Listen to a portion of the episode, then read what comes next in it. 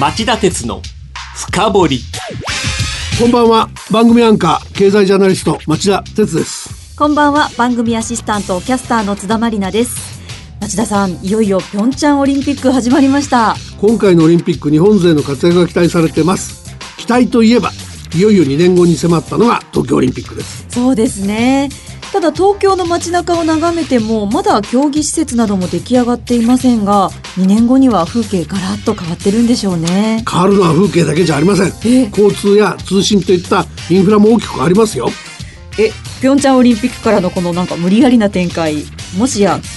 今日の深掘りはインフラがテーマですか？はい大正解。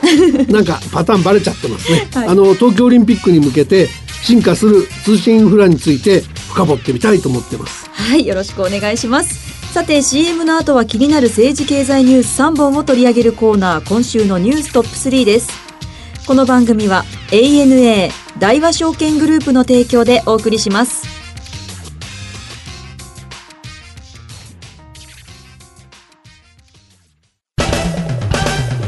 町田鉄の深掘り今週はこのコーナーで恒例の3本のニュースを取り上げるのをやめ代わりにニューヨーク発で起きた世界同時株安のニュースをお伝えします。リーマンショックを上回るニューヨーク株安に揺れた世界の株式市場。金融引き締め懸念の台頭だけでなく大手 IT 企業の構造的な強みにも暗雲かニューヨーク市場では先週金曜日と今週月曜日の2営業日でダウ平均がそれ以前に比べて1840ドル安、下落率にして7%を記録。特に月曜日はダウ平均が前の週と比べ1175ドル安と1日として過去最大の下げでした。町田さん一体何が起きてるんですか？適温相場に異変が出てきたて言われてるんですね、はい、景気が回復軌道に乗り始める一方でまだ金融緩和は続いており預貯金や債券から株式に資金シフトが起きやすかったから暑くも寒くもないという意味で適温相場と呼ばれてた。その相場がおかしくなったっていう意味です。じゃあ何かが大きく変わったっていうわけじゃないんですか？もちろん経済のファンドメンタルズは変わってません。アメリカ経済は順調日本企業の業績も上振れが相次いでます。順調なのに適温相場に異変が出た理由って何なんでしょう？きっかけは先週金曜日発表のアメリカの1月分の雇用統計。およそ8年半ぶりの高水準に賃金がなったこと、はい、物価の過熱や FRB 連邦準備理事会の利上げ加速につながりかねないっていう懸念が出て下げ相場が始まっちゃったそろそろいい水準かなっていう高値警戒感が根底にあって脆かったっていう面もあります。なるほど高値警戒感ですか、はい、あとはあらかじめ下げ幅が大きくなるとどんどん売るようにプログラムを組んで売買するところが増えていて売り物が膨らみ下げが加速した面もあったようです。収録番組なので今この時間のニューヨークは分かりませんが木曜日のニューヨーク金曜日の東京は大幅な下げでしたからまだ楽観はできません。うんまだまだじゃあ警戒していった方がいいですかね。ところで津田さん去年11月10日の放送で取り上げたジェローム・パウエルさん覚えてますかね？もちろんです。あの月曜日に FRB の新議長になった方ですよね。町田さんは大統領の指名で経済の減速を引き起こさずに金融政策を正常化できるのかという重要な役割を担うのに日本のマスコミの扱いが軽すぎるということでこの番組でも折に触れてフォローしていくって宣言されてましたよね。さすが記憶力いいね。そのパウエルさんが議長になった途端ニューヨーク株の過去最大の急落が起き嵐の中での札になっちゃいました、はい、今年3回予定している利上げを見直せという意味でかつての議長グリーンスパンの、えー、グリーンスパンプットにちなみパウエルプットという市場救済策を出せと催促する声が市場で湧き起こってます。なるほど。グリーンスパン FRB 議長時代に連発した市場救済策をグリーンスパンプットって呼んでるんですね最初は1987年のブラックマンデーの時でえー、グリーンスパン議長の就任から2ヶ月余りでしたがダウ平均が1日で20%余りも下げたんで翌朝流動性を供給する準備があるっていう声明出してダウを見事に反発させたんですね。でその後再三のグリースパンプットでアメリカ経済を支え続けたマエストロ巨匠って呼ばれて18年以上も議長を務めたんですよ。じゃあ、パウエル議長もマエストロになりたかったら、パウエルプット、つまり市場の手こ入れ策をやりなさいっていう催促が起きたっていうことですね。その通りなんですよ。その通りなんだけど、グリーンスパンプットには副作用も大きなものがあって、はい例えばそのリーマンショックを起こす、えー原因を作ったっていう批判も根強いんですよね。はいだから、パウエル議長がどう決断するのか、逆にしないのか、ますます目が離せないって感じですよね。そうですね。で、もう一つ津田さん、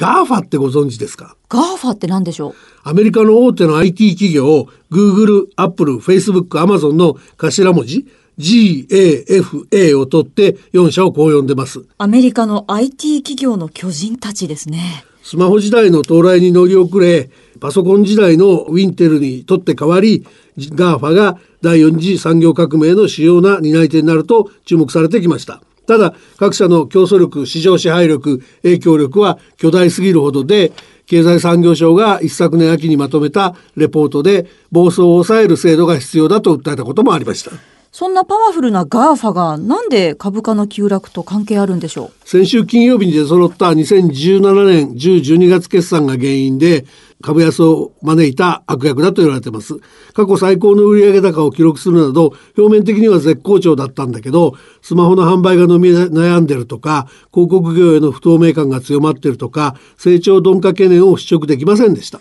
なるほど。ただ、ガーファのビジネスモデルは、あの、経済産業省が暴走を懸念しているようなものなのに、株価の下落で株式市場がガーファに対して立ち止まらずに突き進めと言ってるようで、アメリカ型資本主義の強欲さが浮き彫りになってて、なんかさすがにちょっと気持ち悪い感じがしましたよね。はい、わかりました。続いては今日の深掘り。オープニングでお約束したように、あの通信インフラを町田氏が深掘ります。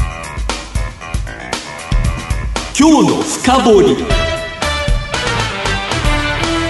今日深掘るテーマはこれです。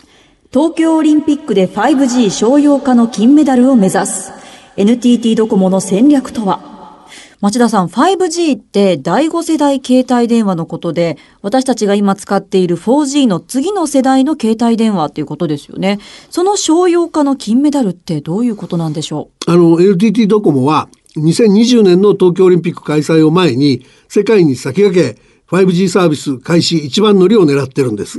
う ?5G になると何か新しいことできるんでしょうか？例えばオリンピックでサッカーの試合を観戦するとしましょう。はい。これまで観客の目はピッチに釘付けでした。ところが 5G になると観客の目は手元のタブレットやスマートフォンの画面とピッチの上を目まぐるしく見比べるようになると思うんですね。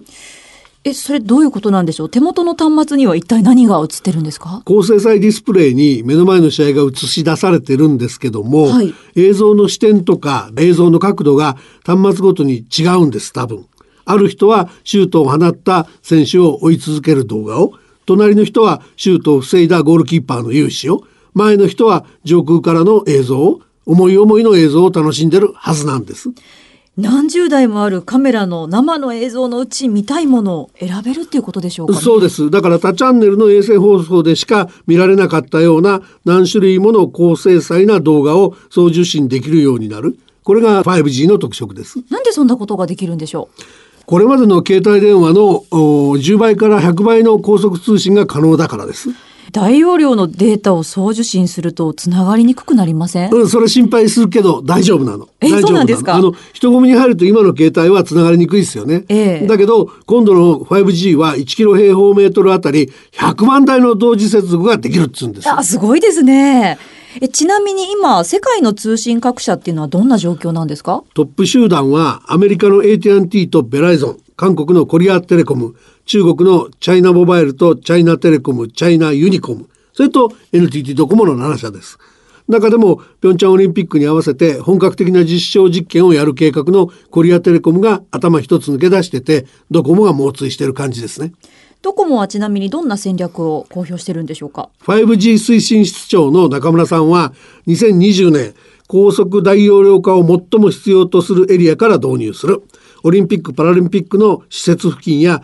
地方創生に不可欠な地方の県庁所在地でとしか手の内明かしてないんですよね。それってでももっと早くしないとライバルに負けませんか？そこはね多分ライバルに手の内を明かさないために言わないだけ。うん。実態はいつ戦略転換してサービス開始を繰り上げてもおかしくないと僕は思いますよ。ああ、じゃあ今回はそのドコモの手の内を深掘るんですか？いやいやいや、手の内はこれぐらいにしておきましょう。はい あの、他にあまり報じられてないことで、そのドコモにもライバルにも 5G の世界最初の商用サービス開始に強くこだわる理由があるんですよ。はい単なる名誉じゃないんですよ。え？違うんですか？え、じゃあ何ですかその理由って？あの、その前にこれまでの経緯ですけど、はい 3G までと違い、4G ではドコモは世界最初の商用サービス開始を追いませんでした。はいが、5G に関しては早くから、えーレースに復帰すると決めてたんですね。その理由っていうのは？第一が 4G の周波数が近く足りなくなると予想されていること。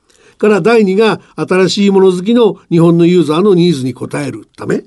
で、3番目が 4G までとは一変、トラフィックが急増してビジネスチャンスが広がるので早く囲み込みたいという動機。から4番目が、えー優れたプラットフォームもしくはシステムを構築して新たな輸出商品に育てたいっていう狙いですね。あの、トラフィックが急増するってどういうことですかね？使ってないところを使うようになるってことですかね。うんはい例えばその自動車なんかで、天災や事故による最新の道路状況や高速道路の落下物情報、高速道路で前を走る車両を自動的に追尾して走る隊列走行や車庫入れに必要なレーダー役なんかとして 5G の高速通信で情報がやり取りされるはずです。楽しい世の中になりそうですね。あの我々の暮らしを大きく変える起爆剤にもなるでしょう。こうした動きからも目は離せません。そうですね。以上、今日の深掘りでした。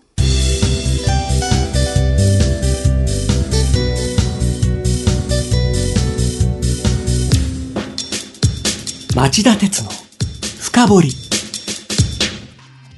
さて突然ですがここでお知らせです。今月26日の月曜と来月15日の木曜日神戸でクリエイティブ産業の推進を狙った神戸地域経済フォーラムというイベントが開催されます。実はこのイベントのモデレーターとして町田さんが出演されます。生町田ご覧になりませんか？詳細は神戸地域経済フォーラムと検索してみてくださいこの番組のブログにもリンクを貼っておきます町おこしや産業育成に興味のある方、ぜひご参加ください。はい、ご参加お待ちしています。さて、この番組では番組をお聞きのあなたからのメールを募集しています。ご意見、ご感想などお送りください。メールはラジオ日経ホームページ内の番組宛てメール送信フォームからお送りください。番組を聞きのあなた、来週も徹底的に深掘ります。それではまた来週です。さようなら。この番組は ANA 大和証券グループの提供でお送りしました。